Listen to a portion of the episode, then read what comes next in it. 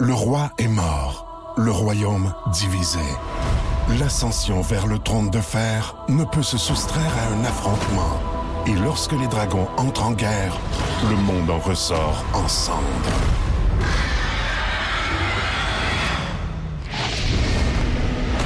Entre deux factions, tous devront choisir. La Maison du Dragon, nouvelle saison, à regarder en français dès le 16 juin sur Crave. À la une ce soir. Comment tu veux régler un problème quand tu ne le reconnais même pas? On ne reconnaît pas le problème, on dit qu'on n'a pas de problème. Exclusif Nouveau Info des élèves armés dans nos écoles, l'inquiétude grimpe chez le personnel. À quatre jours du début du méga chantier au pont-tunnel, je finis par dormir trois heures parce qu'il faut que je planifie mon déplacement. Déjà, ça prend presque le double du temps. Les camions circulent dans Longueuil pour prendre des raccourcis. Quel sera votre plan B ou C? Euh, je m'attends pas à un miracle. Je pense que ça va être corsé. Bisbee chez les libéraux, une députée expulsée du caucus. Voici votre fil de la journée.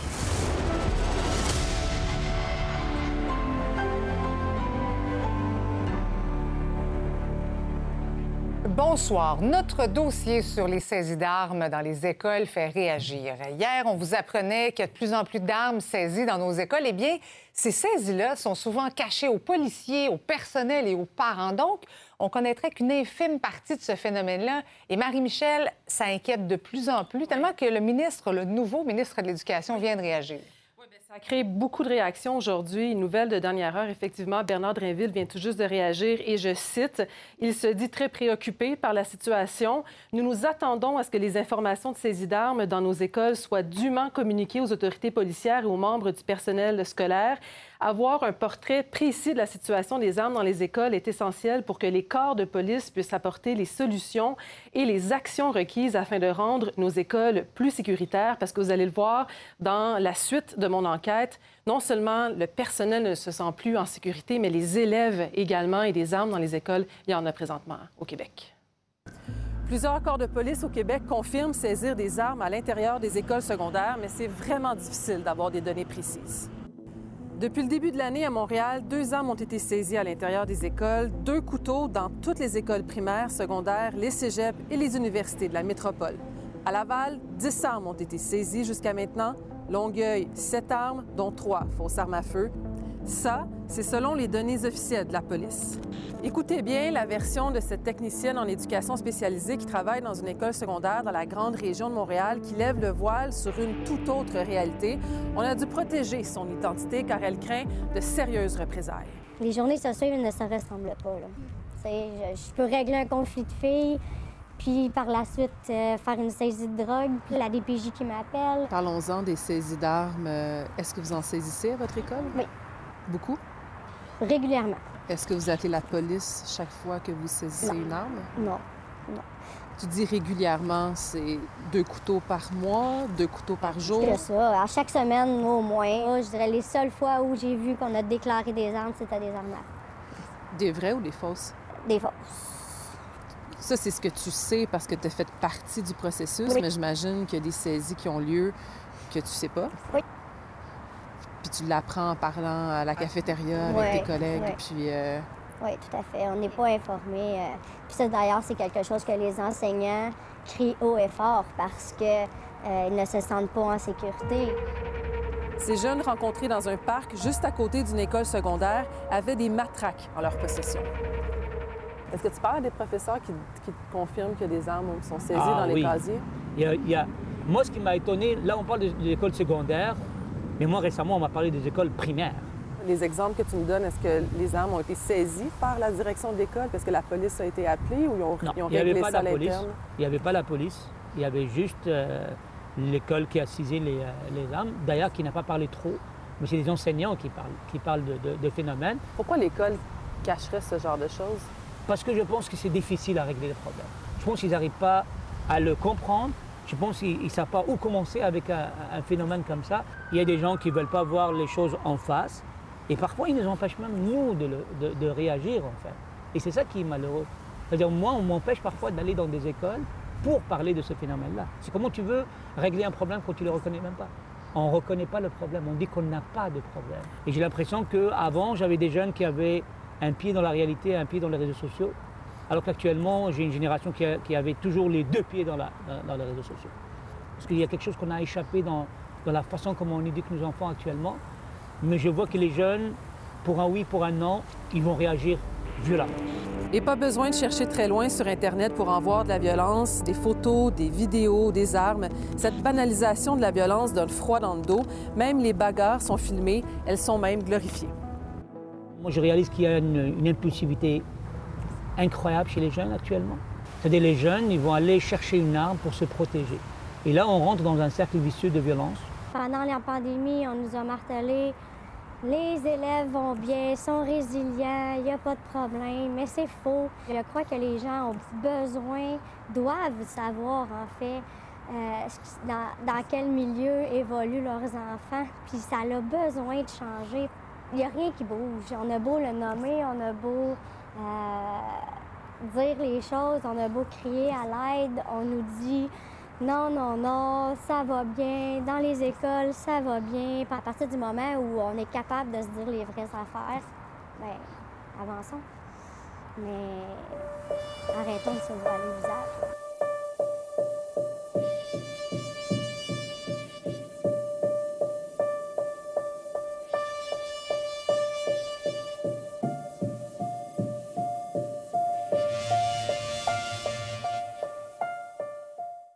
Poursuit la discussion avec Kathleen Legault, qui est présidente de l'Association montréalaise des directions d'établissements scolaires. Bonsoir, Madame Legault. Merci d'être avec nous ce soir. Bonsoir. Donc, quelle est votre première réaction à notre enquête? Bien, d'abord, euh, je suis étonnée de qu'on puisse penser que les, éléments sont cachés. Moi, mon expérience, c'est que les directions d'école et les équipes hein, tout entières veillent à la sécurité des milieux. Et oui, il y a des armes. Est-ce qu'il y en a, est-ce qu'il y en a plus qu'avant la pandémie? Peut-être. Chose certaine, euh, on a vu dans, à Montréal, puis dans la région de Montréal, qu'il y a beaucoup plus de violences armées. Les jeunes sont inquiets. Leur sentiment de sécurité, euh, disons, dès qu'ils sortent de l'école, euh, sur le chemin entre l'école et la maison. Donc, je serais pas étonnée que des élèves aient des armes sur eux pour se protéger. Mais, pourquoi les écoles, mais pourquoi les écoles pourraient avoir tendance à ne pas signaler le problème au service de police? Euh, ben, je pense que les écoles signalent les problèmes au poste de police quand, quand il y a des enjeux de sécurité. Euh, par exemple, si on pensait qu'il y avait des armes à feu ou si on pensait qu'une personne qui a, une arme pourrait être dangereuse pour elle, pour un autre, c'est certain. Nous, on n'est pas des experts euh, euh, de la mhm. criminalité. Nous, on est des experts de l'éducation. Mais est-ce que automatiquement, s'il y a des armes, des couteaux, par exemple, qui sont saisis dans, dans, des casiers, dans des sacs à dos, dans les écoles en général, est-ce que automatiquement ces saisis-là sont déclarés au service de police? Mais ça dépend de l'âge des élèves, puis ça dépend dans quel contexte ils sont saisis. Je vous dirais que dans chaque école, on a notre plan pour prévenir la violence et l'intimidation, puis on a déjà des protocoles. Puis très souvent, bon, selon l'âge des élèves, on va plutôt travailler avec des policiers socio-communautaires. Mm-hmm. On va être euh, dans une dynamique d'éducation parce que derrière l'arme, il y a un problème. Fait que le plus important, c'est de comprendre, mais que se passe-t-il? Si un jeune de 10 ans ou 11 ans a l'impression qu'il n'est pas en sécurité s'il n'a pas un couteau, euh, le, le, problème, c'est pas le couteau, c'est comment se fait-il qu'il ne se sent pas en sécurité dans son quartier ou aux abords de l'école ou même dans la cour d'école, euh, si ça pouvait aller jusque-là. Parce que l'an passé, les écoles euh, de Montréal ont été le théâtre d'une soixantaine d'agressions armées. Là, je parle vraiment dans les écoles. Il doit y avoir quand même une certaine nervosité chez le membre de votre personnel? Euh, oui, chaque fois qu'il y a un événement, ça inquiète le personnel. Donc, cette sécurité des établissements, elle ne concerne pas juste les élèves, elle concerne aussi le personnel. Et c'est vrai qu'actuellement, on n'a pas de portrait clair de la situation. Euh, les, les, nombres que vous, que vous avez présentés dans le reportage, évidemment, sont très petits. Ils ne peuvent pas représenter la réalité. Donc, la première étape, si on veut agir, ben, c'est peut-être d'avoir un portrait précis puis que le, le, personnel des établissements aussi ait accès à ce portrait précis. Ça, ça, prend des actions, euh, mais à la mesure du, mm-hmm. du, réel problème. Oui, parce que c'est clair que si les directions d'école déclarent pas euh, les saisies, c'est difficile de savoir, euh, de connaître l'ampleur du phénomène réellement. Là. Bien, actuellement, il n'y a pas de mécanisme. Hein. L'information reste dans l'école, mais peut-être en faudrait-il un pour que pour qu'on règle pas les situations une à une, mais qu'on ait un portrait global d'une région, d'un quartier, du Québec, puis qu'on regarde, est-ce qu'on parle d'événements isolés ou de situations spécifiques à certains quartiers ou est-ce qu'on parle d'un phénomène qui est plus large? En tout cas, quand on voit les images circuler sur les, sur les réseaux sociaux, euh, je suis moi-même mère de deux ados, puis je trouve ça stressant de voir ce qui se passe actuellement. Donc, ça prendrait véritablement un portrait concret de la situation réelle euh, pour savoir justement qu'est-ce qu'il y en est et aider justement les, les, les, jeunes et le personnel, évidemment, dans les écoles. Merci beaucoup d'avoir été avec nous ce soir, Madame Legault. Merci. Merci. D'ailleurs, pour consulter le dossier complet sur les saisies d'armes dans les écoles, rendez-vous sur nouveau.info.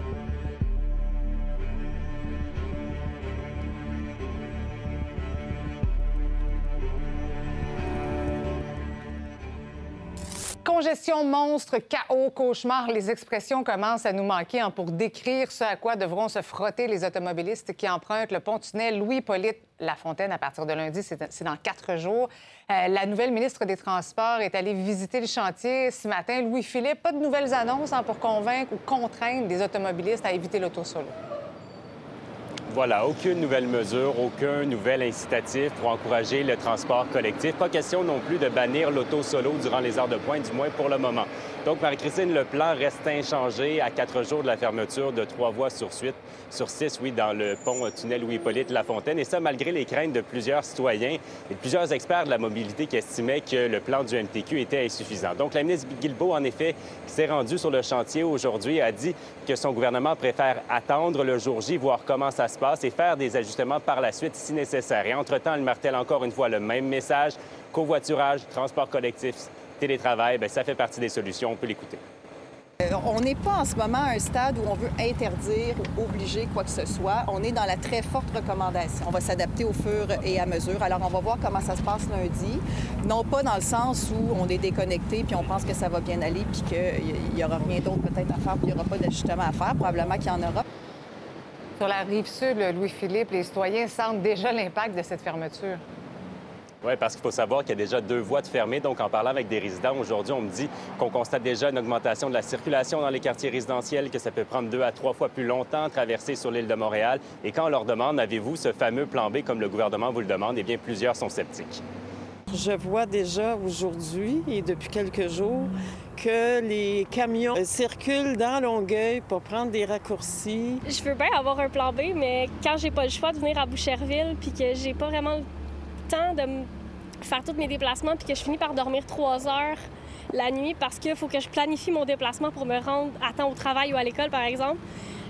Bien, je veux bien que ce soit ma responsabilité, mais c'est pas très réaliste, non. J'utilise déjà l'autobus via un stationnement incitatif dans la grande majorité euh, de mes déplacements pour aller au travail. Est-ce que ça va être suffisant? J'espère, mais j'ai un petit doute.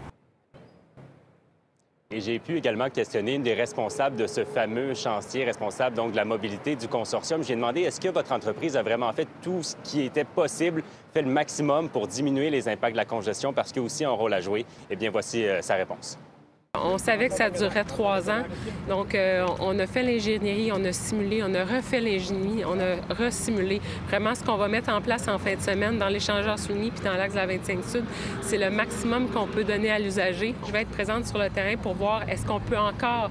Euh, avec la réponse de l'usager, ajuster des choses au mieux, puis s'il faut, on le fera. Également, en terminant, il y a un comité de vigie qui sera mis en place, qui va se réunir le matin et le soir après les heures de pointe pour voir comment ça se passe au cours des premières semaines et faire des hmm. ajustements si nécessaire. Eh là là, j'ai pas hâte à lundi, moi. Merci beaucoup, Philippe. Au revoir. Alors que la chef du Parti libéral annonçait son cabinet fantôme, on apprend qu'il y a de la bisbée dans son caucus tellement que la députée de Vaudreuil, Marie-Claude Nichols, a été expulsée. Euh, Simon, tout ça partirait d'une nomination que la députée de Vaudreuil aurait aimé obtenir. Oui, il a vanté aujourd'hui au caucus euh, du Parti libéral du Québec. Ça n'a rien à voir avec la température aujourd'hui à Québec. Il faut dire que la chef Dominique Anglade a passé les derniers jours à confier des responsabilités parlementaires aux membres de son caucus. Et selon nos informations, Mme Nichols euh, aurait souhaité être nommée deuxième vice-présidente de l'Assemblée nationale. C'est un rôle qui est euh, traditionnellement confié à un député de l'opposition officielle. Mme Anglade qui aurait plutôt décidé de confier cette responsabilité à M. Franz Benjamin, qui est le député de Vio. Euh, donc, on aurait alors proposé un autre dossier à, Mme Nicole, soit celui des transports, ce qu'elle aurait euh, refusé. Donc, elle aurait carrément refusé de faire partie du cabinet fantôme du caucus de Dominique Anglade.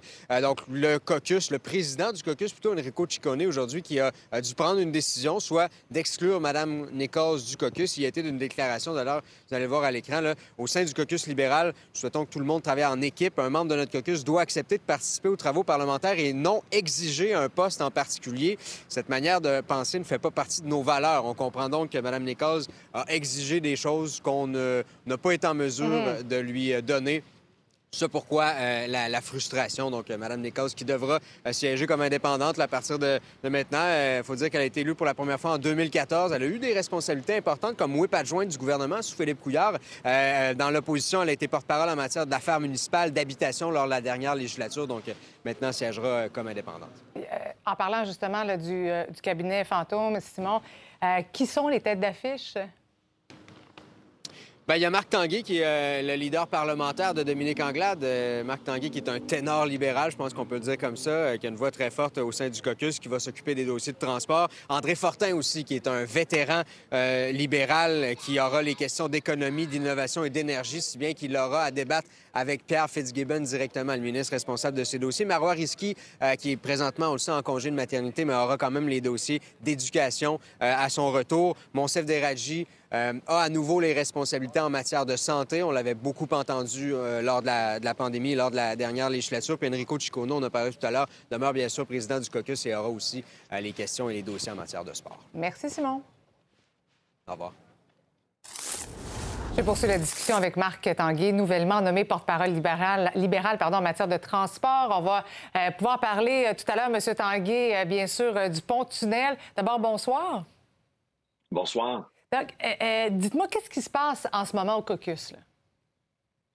Ah, ben écoutez, j'ajouterai pas à ce qui a été exprimé par euh, le président du caucus, M. Enrico Ciccone, qui, qui, à titre de président, là, a fait l'annonce qu'il devait faire aujourd'hui. Alors, je ne vais, pas, je vais pas rajouter sur ce que M. Ciccone a dit. Mais quand même, vous êtes, vous êtes leader parlementaire. Vous pouvez nous dire comment ça se passe en ce moment. Est-ce qu'il y a des tensions au sein du caucus? Bien, vous savez, euh, ce qui est important, euh, puis pour paraphraser justement le président du, caucus du Parti libéral du Québec, il est important que chaque personne euh, dans l'équipe puisse prendre son bout de, des responsabilités qui sont confiées par la chef Dominique Anglade. Alors, en ce sens-là, moi, comme leader, évidemment, comme leader de l'opposition officielle, c'est important de pouvoir compter sur chacun des, députés qui forment l'équipe. Chaque personne doit avoir des responsabilités pour qu'on puisse, parce que le mandat qui est devant nous est assez, euh, est assez costaud. Euh, quatre ans devant nous pour euh, faire montre des propositions et également faire notre travail d'opposition officielle. Alors, tout le monde doit nous mettre la main à la pâte. Et, ça, c'est très clair, comme il l'a exprimé notre président de caucus, Enrico Ciccone. Oui. Puis, à, la lumière de ces événements-là, quand même, est-ce que, est que le leadership de Dominique Anglade est remis en question? Écoutez, l'équipe, l'équipe qui est sur place va travailler, va tirer dans la même direction sous le leadership de Dominique Anglade.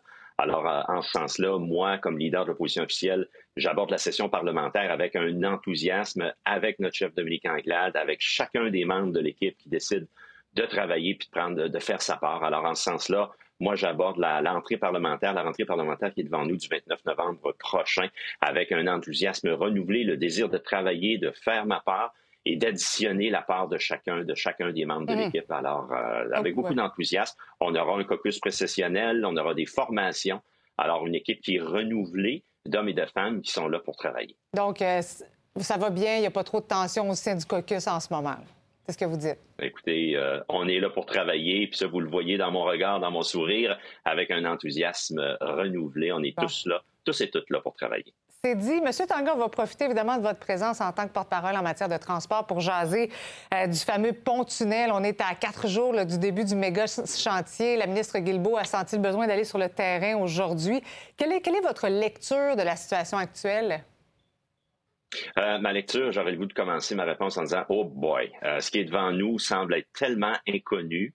Euh, on a eu ce matin, je pense que je qualifierais une opération de communication euh, par la ministre des Transports avec le casque blanc sur la tête d'aller visiter les lieux. C'est important comme ministre qu'elle se, euh, se rende compte du défi euh, structurel puis du défi des travaux. Il est important que le tunnel, oui, doit être rénové, mais c'est, il ne va pas sans inconvénient. Mais lorsque l'on parle de la prévision, lorsque l'on parle de la mitigation, ce matin, le message que j'entendais de Geneviève Guilbeault euh, du gouvernement de la CAQ, c'est de dire, ben, écoutez, on compte sur les automobilistes puis les camionneurs d'avoir des plans B, C, D, puis de faire en sorte de diminuer l'impact. Moi, je ne vois aucune coordination complète. Je vois des intervenants. Ce matin, j'entendais la mairesse de Montréal, j'entendais le président de la Chambre de commerce de Montréal métropolitain, euh, des gens qui, qui, qui, arrivent avec des, des, des, suggestions, qui veulent en faire plus. Mais moi, je ne vois pas de leadership à Québec. Je vois que nous sommes à la veille de ce lundi fatidique-là du 31 octobre. Mais ça serait quoi votre plan, vous, pour, euh, pour atténuer justement les impacts pour les automobilistes? Ben, ben écoutez, il y, a, tellement à faire en amont qui n'a pas été fait, ne serait-ce que de coordonner les travaux. Lorsque vous arrivez à Montréal, est-ce que les travaux qui seront sur place lorsque vous allez débarquer dans l'île par les autres ponts, est-ce qu'on a diminué l'impact de ces autres travaux-là? Est-ce que les entités se sont suffisamment parlé? Lorsqu'on dit, ben, on va augmenter, on demande aux gens de prendre le transport en commun, qu'est-ce qui a été fait pour bonifier l'offre sur la rive sud et la rive nord, faire en sorte qu'il y ait plus de transport en commun? Comment faire en sorte ce matin d'avoir autre chose que la ministre du Transport qui vient nous dire, écoutez, automobilistes, camionneurs, on compte sur vous pour vous ajuster. Il y a plein de solutions qui ont été avancées puis qui n'ont pas encore été discutées et testées. Et là, ce que l'on voit, c'est qu'il y a quelques semaines, on nous a dit savez-vous quoi, ça va, ça va arriver le 31 octobre prochain. Mais qu'est-ce que, vous pensez, qu'est-ce que vous pensez, par exemple, de bannir l'auto euh, en solo aux heures de pointe? Est-ce que c'est une bonne idée, selon vous, ou pas? Écoutez, moi, je pense que les gens, les gens naturellement vont essayer de trouver des façons pour diminuer l'impact très négatif que ça, cet élément-là va avoir dans leur vie. Mais une fois qu'on a dit ça, c'est pas en bannissant, en interdisant et en imposant. Je pense qu'il faut aider, épauler, augmenter l'offre. J'entends pas ça. Je ne vois pas une offre massive accrue de transport en mmh. commun, de stationnement incitatif et ainsi de suite. Et ce que je constate aussi, c'est que, Mme Bergeron, ça aura un impact au-delà des simples travailleurs qui sont des milliers et des milliers qui doivent rentrer à Montréal et sortir à Montréal. On voit également des entreprises, des camionneurs de partout au Québec qui doivent avoir accès à l'île de Montréal. On parle même de santé et services sociaux, des gens qui ont des rendez-vous aux médecins. Euh, lorsqu'on vous donne une heure de rendez-vous, ça, aura des impacts majeurs. Mais, là, je voyais ce matin la ministre qui nous disait, écoutez, euh, arrangez-vous quelque sorte avec vos troubles, essayez de trouver d'autres façons, mais je ne vois pas que le gouvernement accompagne suffisamment. Oui, ça va toucher bien des gens. Marc Tanguay, vous avez du pain sur la planche. Merci beaucoup d'avoir été avec nous ce soir. Merci à vous. Au revoir. Restez là tout de suite après la pause. Je joins notre euh, collaborateur analyste Sébastien Prou pour parler des tensions au Parti libéral. À tout de suite.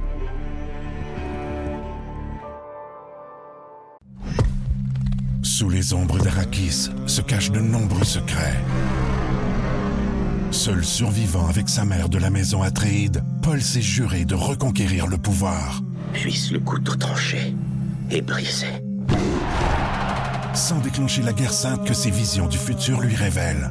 Tu n'es pas prêt pour ce qui t'attend. D'une deuxième partie, un film de Denis Villeneuve avec Timothée Chalamet à regarder maintenant sur Crave. Je retrouve notre collaborateur analyste Sébastien Proux à Québec. Bonsoir Sébastien. Bonsoir Marie-Christine. Beaucoup de choses à dire, à penser. D'abord, euh, qu'est-ce que ça te dit, toi, l'expulsion de Marie-Claude Nichols du caucus? Bien, je dis que c'est surprenant quand même parce qu'on est en début de mandat, quoi, 23, 24 jours après l'élection, et sûrement que l'entourage de Dominique Anglade et la chef elle-même ont distribué ou discuté euh, des responsabilités euh, dans les derniers jours seulement.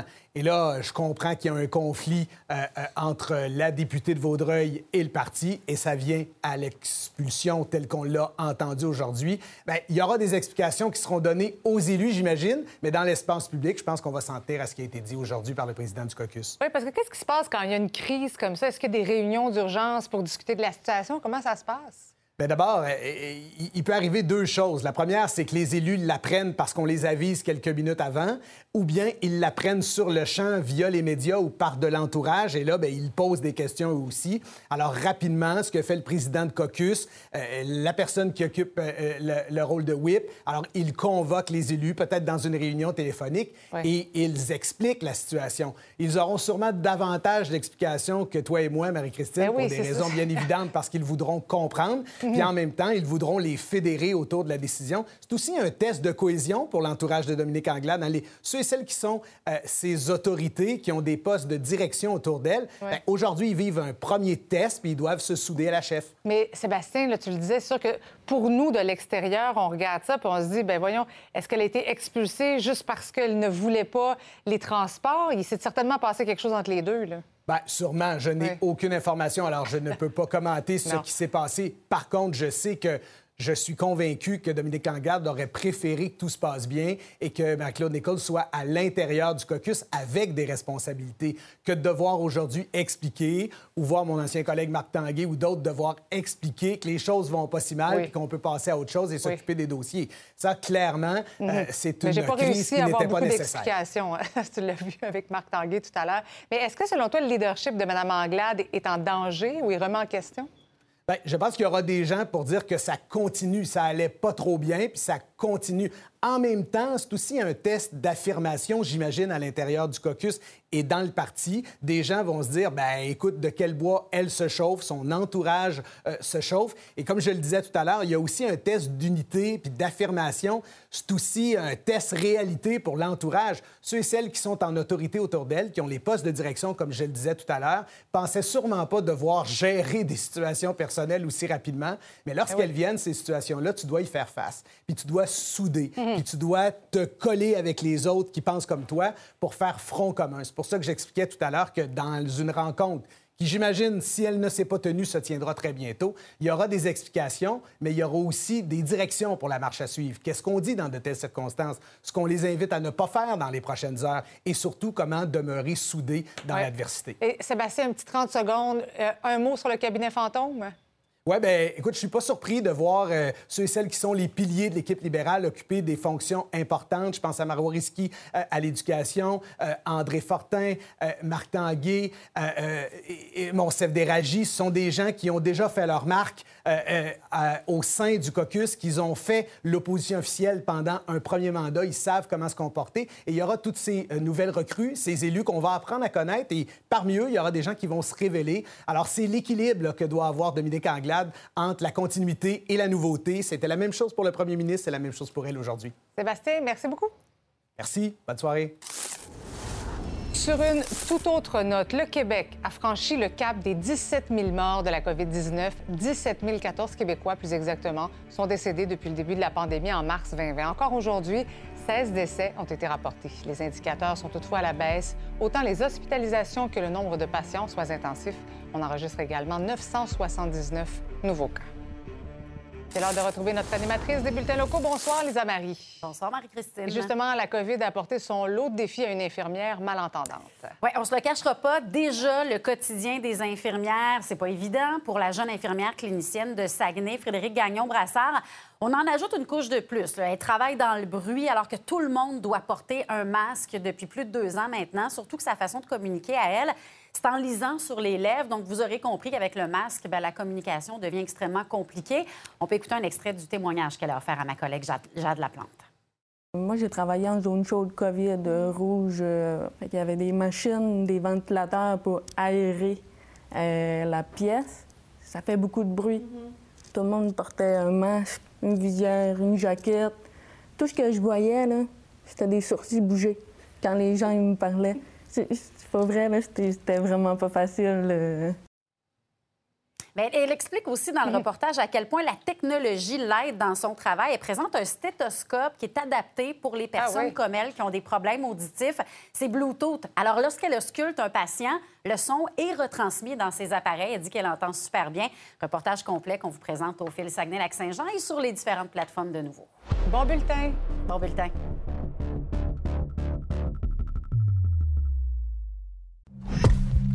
Sous les ombres d'Arakis se cachent de nombreux secrets. Seul survivant avec sa mère de la maison Atréide, Paul s'est juré de reconquérir le pouvoir. Puisse le couteau tranché et brisé. Sans déclencher la guerre sainte que ses visions du futur lui révèlent. Tu n'es pas prêt pour ce qui t'attend. D'une deuxième partie, un film de Denis Villeneuve avec Timothée Chalamet à regarder maintenant sur Crave.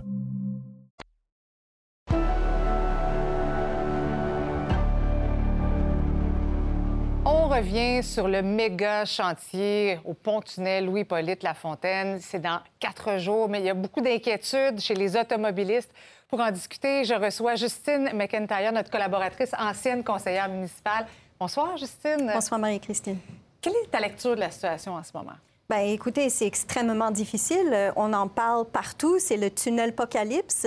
Euh, on a l'impression qu'on se réveille un jour, puis tout à coup, on nous annonce ça par-dessus tous les autres chantiers qu'on a tolérés pendant l'été, euh, tout, tout, tout ce qui est présentement en cours. Et là, en plus, on nous met ça dans le visage. On se demande comment ça se fait qu'on est à quelques jours seulement de la fermeture, donc de trois voies sur six. C'est comme Et- si ça, et- les a- ça nous a pris par surprise. Oui. là, ça arrive. Là, Mm. Trouvez-vous un plan B, un plan C? Voilà. Et on se demande, bien, qu'est-ce qu'on va faire lundi, mardi? Euh, On nous dit, dans le fond, on va tester les situations puis on va s'ajuster. Mais c'est ça le problème, c'est que le gouvernement, je trouve, se positionne à la remorque du problème au lieu de se positionner en amont et d'avoir commencé à faire des communications au printemps, au début de l'été, en disant euh, regardez, voici ce qu'on vous propose comme plan euh, de déplacement entre la rive sud et la ville de Montréal. Il va y avoir des travaux. On le savait déjà. On connaissait peut-être pas l'ampleur, mais on savait déjà qu'il allait y avoir des travaux. Alors la question qu'on devrait se poser, c'est pourquoi on attend toujours d'arriver en situation de crise avant de commencer de changer, à changer de plan. Oui, puis on est arrivé il y a quoi, 4-5 jours avec une solution de bannir l'auto en solo pendant les heures de pointe. Qu'est-ce que tu en penses? Ben, c'est une proposition qui a été faite, qui n'est pas encore retenue, qui est en train d'être regardée, mais là encore... Mais toi, tu voudrais aller plus loin que cette proposition Ben, moi, je trouve que c'est un minimum, c'est de dire pas de voiture solo, mais c'est déjà quelque chose qu'on devrait avoir intégré dans nos pratiques quotidiennes, de dire pourquoi la majorité des automobilistes sur les routes sont toujours tout seuls dans leur véhicule. Quand on sait qu'on a des problèmes d'émissions de GRS, soit on est dans une crise climatique, soit on ne l'est pas. On sait que la ville veut réduire ses émissions de gaz à effet de serre. On a une cible d'une réduction de 55 d'ici 2030, mais on n'est pas en train de l'atteindre Mais à de cause l'obliger- notamment des transports. Mais de l'obliger, c'est Ben, peut-être pas une bonne idée parce que je me dis Oui. ça va déplacer le problème ailleurs. Il y a des, euh, des, des gens qui sont monoparentales qui doivent euh, changer sûr. de rive, donc ça ne doit pas toujours être évident. C'est pas toujours évident et c'est pour ça que le gouvernement surtout ne veut pas se mettre dans une posture de vouloir obliger quelque chose. Donc on laisse le choix, mais tant qu'on laisse le choix, on se retrouve un peu dans le dilemme du prisonnier. Si moi je pense que quelqu'un que, que tous les autres vont être tout seuls dans leur voiture, pourquoi moi je ferais le sacrifice de faire du covoiturage? Parce que ça demande un effort supplémentaire. Toi, tu voudrais bannir tous les véhicules à l'heure de pointe dans le tunnel? Je pense que tant qu'à y être, en heure de pointe, euh, si on comprend que la moitié des voies ne sont pas disponibles, on sait qu'on va voir un problème de déplacement pour les camions de livraison. On sait qu'on va voir quand même des navettes, des autobus qui vont circuler dans le tunnel gratuitement. Il y a du stationnement incitatif sur place. Il y a d'autres ponts qui sont disponibles aussi. On demande aux gens de faire un effort au niveau de leur horaire de travail. Donc, ça pourrait être un premier test. Et je pense que ce serait un test de notre dépendance à la voiture parce que cette dépendance est réelle. Oui, parce que, mais, dans un autre côté, quand, quand on parle de transport en commun, une famille, par exemple, qui veut aller prendre le métro à Longueuil, il y a le stationnement qui coûte de l'argent, il y a l'aller-retour. Fait que finalement, à un moment donné, on se dit, est-ce qu'il ne devrait pas y avoir davantage de mesures, justement, pour atténuer les impacts et réduire les coûts du transport en commun? Bien, c'est un tout. Donc, oui, il faut atténuer les impacts, il faut rendre le prix intéressant. Donc, là, en ce moment, les navettes euh, vont être gratuites. Il va y avoir des, des billets euh, de transfert qui Mhm. vont être disponibles au métro Radisson. Mais on comprend que quand même, il faut arriver au stationnement, il faut se déplacer. Donc, on demande plusieurs étapes de déplacement dans ce parcours-là. C'est un ajustement qu'il va falloir faire, mais il faudrait l'aborder de manière, euh, comment dire, collectivement dans un premier temps, puis aussi beaucoup plus en amont. Oui, Parce que si on arrive à instaurer ces bonnes habitudes-là, on n'arrive pas dans cette situation de crise qu'on est Oui, parce que là, présentement. on est un petit peu trop tard pour parler en amont. Là, c'est maintenant, Voilà. c'est lundi. Il va falloir trouver des, oui. des solutions. Merci beaucoup d'avoir été avec nous ce soir. Merci à vous. Justine. Merci. Maintenant, la grande conférence de l'ONU sur la biodiversité aura lieu en décembre à Montréal et les organismes écologistes du Québec veulent faire entendre haut et fort leur message aux dirigeants mondiaux et locaux. Anaïs, on parle d'un sommet historique. Qu'est-ce qu'on surveille exactement? Aujourd'hui, 67 organismes se rangent derrière la création du collectif COP15 pour protéger la biodiversité des organismes environnementaux, mais aussi des groupes de jeunes, des groupes autochtones. Et ils soutiennent quatre objectifs principaux dont celui de sensibiliser le public. On va aussi appuyer des demandes auprès de Québec, comme celui de protéger la rivière Magpie, ça c'est sur la côte nord, ou bien euh, créer un parc dans l'est de Montréal. Et les organismes environnementaux du Québec, il faut le rappeler, n'ont pas eu beaucoup de temps pour s'organiser. Ils ont eu environ quatre mois parce que cette grande messe euh, de la biodiversité devait avoir lieu en Chine et ça a été annulé à la dernière minute. Les gouvernements du Québec et du Canada appuient la création du collectif COP15, mais les organisateurs, eux, veulent des actions concrètes de ces mêmes gouvernements. On ne pourra pas régler ça à Montréal juste en une discussion. Et euh, l'objectif de cette conférence-là aussi, c'est de lancer un grand appel à ce qu'on poursuive le dialogue sur les causes sous-jacentes au cours des prochaines années. Qu'est-ce que ça veut dire concrètement? Bien, euh, trouver des alternatives à un système économique qui est en croissance continue. On sait que ça détruit la planète. Et aussi changer nos valeurs, notre relation à la nature. Anaïs, on sait qu'il y aura beaucoup de sécurité pendant ce sommet. Les groupes vont-ils réussir à faire entendre leur voix? Oui, il y a près de 185 pays représentés par environ 12 000 délégués qu'on attend. Euh, et contrairement au sommet sur le climat, bien, ce genre de conférence sur la biodiversité accueille les gens de la société civile, donc ils vont pouvoir être dans les négociations puis sortir avertir le public de ce qui se passe dans euh, un espace qui va être créé. C'est ce qu'on a appris aujourd'hui, l'espace Génération Vivante. Il y a aussi une grande manifestation qui va avoir lieu le 10 décembre. Et Marie-Christine, tu as peut-être remarqué récemment qu'il y a plusieurs coups d'éclat, surtout en Europe, mm-hmm. d'écologistes qui lancent de la, de la, soupe sur des œuvres d'art. J'ai demandé quel genre de d'action vous allez tolérer au collectif. On me dit tout si c'est non violent. Des actions telles que celles-ci sont malheureusement nécessaires face à l'inaction de nos gouvernements. Puis, tu sais, il, faut créer des électrochocs. On a besoin de ça. C'est totalement légitime. Puis, tu sais, de rendez-vous internationaux en rendez-vous internationaux, malheureusement, on, fait des grands discours, mais on rencontre jamais nos cibles ou très rarement, que ce soit au niveau climatique ou au niveau biodiversité. Moi, je comprends totalement, euh, notamment le mouvement jeunesse qui dit il y en a marre, puis on va passer à autre chose. On va aussi surveiller pendant cette euh, conférence la règle 30-30. Donc, d'ici 2030, on vu que tous les pays au monde protègent 30% de leur territoire. Donc, on surveille ça dans cette conférence qui va avoir lieu en décembre. Merci, Anaïs. Merci. Le secrétaire d'État américain Anthony Blinken est de passage à Ottawa et à Montréal cette semaine. C'est sa première visite officielle au Canada depuis sa nomination en janvier 2021. Alors, Sabrina, ça a débuté avec une rencontre avec Mélanie Joly. Effectivement. Donc, Mélanie Joly et Anthony Blinken qui s'étaient déjà rencontrés euh, aux États-Unis et dans divers événements, mais c'est la première fois, donc depuis euh, son mandat, qu'Anthony Blinken euh, vient du côté du Canada. Donc, notamment, il a été question de la crise humanitaire en Haïti, donc les Américains qui souhaitent une implication importante du Canada. Et justement, Mélanie Joly et Anthony Blinken qui considèrent qu'une trêve humanitaire devrait avoir lieu. Question d'être en mesure d'approvisionner, par exemple, en eau, en essence et en nourriture la population haïtienne. D'ailleurs, la moitié de la population ne mange pas à sa faim. Et les deux politiciens qui demandent aussi que les gangs de Russes soient sanctionnés euh, pour les actes de violence. La situation en Iran a aussi été abordée, donc les femmes euh, et les filles. Donc, il est important de respecter euh, leurs droits.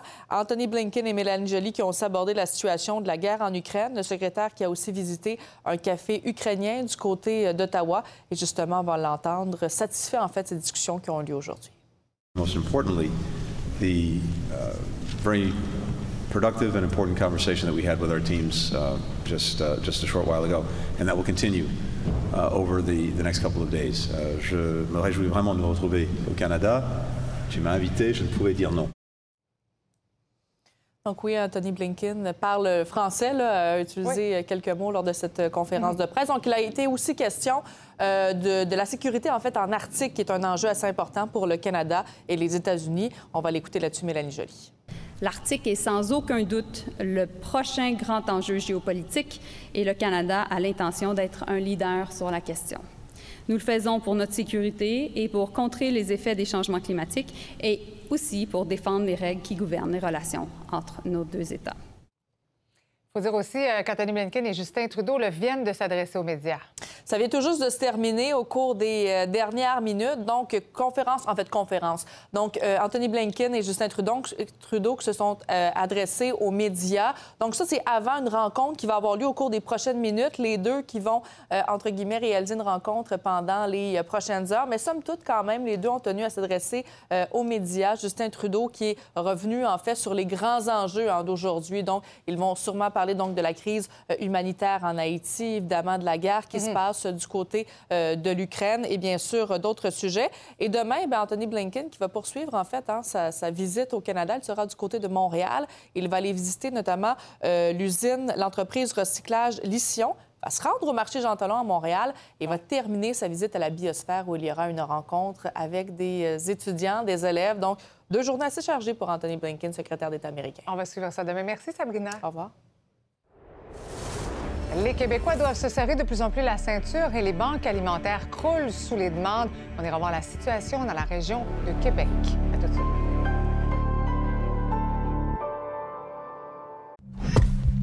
Sous les ombres d'Arakis se cachent de nombreux secrets. Seul survivant avec sa mère de la maison Atréide, Paul s'est juré de reconquérir le pouvoir. Puisse le couteau tranché et brisé sans déclencher la guerre sainte que ses visions du futur lui révèlent. Tu n'es pas prêt pour ce qui t'attend. D'une deuxième partie, un film de Denis Villeneuve avec Timothée Chalamet à regarder maintenant sur Crave.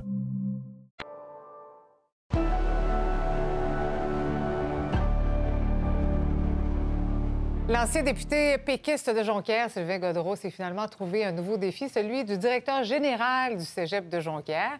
Euh, il s'agit d'un retour en allemand de l'éducation pour l'ex-député qui a été euh, professeur au département d'art et technologie des médias. Son retour au cégep a été chaudement accueilli. C'était le candidat choisi pour l'excellence de son dossier, l'excellence de ses prestations, l'excellence de son, de son, euh, de son expérience professionnel, à la fois comme enseignant au cégep, parce que c'est quelqu'un qui est fortement attaché au cégep de Jonquière, qui a enseigné. Et l'autre chose aussi, c'est que même quand il était député de Jonquière, il a toujours été proche des dossiers euh, du cégep de Jonquière dans le développement du cégep. Tout coûte plus cher, on le sait, des familles ont de plus en plus de mal à joindre les deux bouts. Les banques alimentaires constatent d'ailleurs une hausse d'au moins 20% de l'achalandage depuis un an et la situation est encore plus critique à Québec. Tom nous l'explique, Mathieu Boivin. Le bilan 2022 des banques alimentaires du Québec est vraiment bouleversant. À l'heure actuelle, ce sont plus de 670 000 Québécois, jeunes et vieux, qui obtiennent de l'aide alimentaire de dernier recours à chaque mois.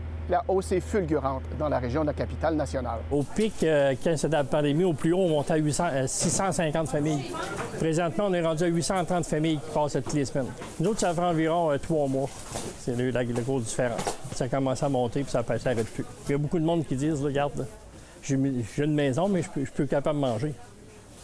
Ça, ça, ça, coûte trop cher, tout coûte trop cher. Ça va être encore pire, l'hiver s'en vient, il faut qu'il chauffe. Les jeunes me disent, pour moi, c'est jeunes, 30, 40 ans qui travaillent euh, au salaire, au salaire minimum, puis, il, manque de manger, ils viennent ici. Avec la hausse des prix de, l'alimentation, c'est exorbitant. Là. Une livre de beurre à 8 là. Tu sais, quand tu es au salaire minimum, tu ne penses pas à ça. Vous voyez ça comment dans les prochaines semaines? Là? Bien, je vois ça de, de, pire en pire. Là. Il augmente le gaz, il augmente tout. On sait que quand on augmente le gaz, tout augmente. tout arrive par la, par la route. Ça prend les camions, ça prend du gaz, puis tout va augmenter. Dans la longue file d'attente, bien entendu, personne ne voulait témoigner à visage découvert devant la caméra. Mais deux personnes ont quand même accepté de témoigner de ce qui se vit actuellement. À quel moment euh, il a fallu euh, que, vous veniez chercher cette aide-là? Qu'est-ce qui a été le déclencheur? Oh oui, c'était quelqu'un qui en avait besoin et était trop gêné pour venir, alors je suis venue à sa place. Est-ce que vous venez encore à la place de quelqu'un? Deux personnes. Ils vous disent quoi sur la difficulté de, la vie de ce temps-ci? Que c'est dur puis que s'ils n'ont pas quelqu'un pour leur aider, ben ils vont avoir de la misère à arriver. Ils sont 7, 8 ou 9 dans la même maison et ils ont beaucoup besoin d'aide. Ils remercient le bon Dieu. Quand je leur donne, j'avais jamais vu ça. La vie est dure. Et des fois, un beau sourire, ça coûte rien, mais ça apporte beaucoup. Quand, quand je vois les prix augmenter dans les supermarchés, euh, j'ai aucune honte à venir ici. On en a besoin, puis euh, je crois que tout le monde en a besoin pour arrondir leur fin de mois. leur- leur fin de mois, là. Il y a beaucoup de gens, beaucoup de nouveaux visages que je vois. C'est vrai que le changement de monde, euh, on s'en aperçoit euh, toutes les semaines. À la bouchée généreuse, on s'attend à ce que l'arrivée du temps froid vienne encore compliquer les choses. Mais Pierre Gravel rappelle que tous ceux qui en ont besoin sont les bienvenus. La valeur d'un panier moyen que vous donnez ici? 150 175 Donc, une personne peut venir à chaque semaine, on ne posera pas de questions? Non, ça coûte, ça coûte un dollar. Puis c'est accepté. La Ville de Québec offrira quelques 6500 billets gratuits au public lors d'une vente spéciale qui aura lieu dans quelques semaines. Cette opération a pour but de donner un petit coup de pouce à l'industrie culturelle qui éprouve certaines difficultés à se relever de la pandémie.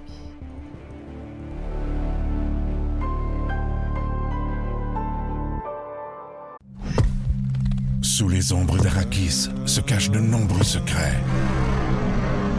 Seul survivant avec sa mère de la maison Atréide, Paul s'est juré de reconquérir le pouvoir, Puisse le couteau tranché et brisé. sans déclencher la guerre sainte que ses visions du futur lui révèlent. Tu n'es pas prêt pour ce qui t'attend. D'une deuxième partie, un film de Denis Villeneuve avec Timothée Chalamet à regarder maintenant sur Crave.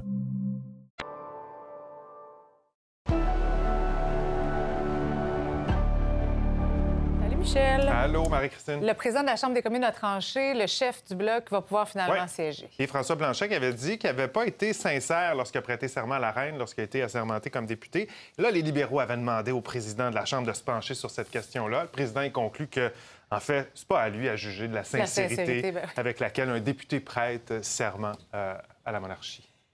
Des débatteurs ce soir, vous allez revenir sur notre dossier exclusif sur les saisies d'armes dans les écoles. Oui, devant ces saisies d'armes et également devant l'augmentation de violence quand même chez les jeunes, on se demande est-ce qu'on devrait ajouter des policiers en permanence dans nos écoles secondaires? On va en débattre ce soir avec, entre autres, Victor Henriquez, euh, Geneviève Peterson, Antonine Yaccarini et notre débatteur invité ce soir, l'ancien inspecteur du SPVM, André Durocher. La question est déjà sur nouveau.info. Vous savez un peu comment ça fonctionne. Allez y répondre. Vous pouvez euh, également déjà commenter par courriel et par Twitter. On lira vos commentaires ce soir lors de l'émission. Parce que c'est quand même vraiment inquiétant ce qui se passe Vraiment, actuellement. Puis surtout qu'on ne connaît pas nécessairement l'ampleur de la situation. On dirait qu'on a présenté en fait juste la pointe de Mhm. l'iceberg. Ça va sûrement faire des vagues, cette histoire. Oui, oui, oui. Ben, merci, Michel. Bye bye, bonne on vous écoute ce soir. Excellente soirée à notre antenne. On se retrouve à 17h demain.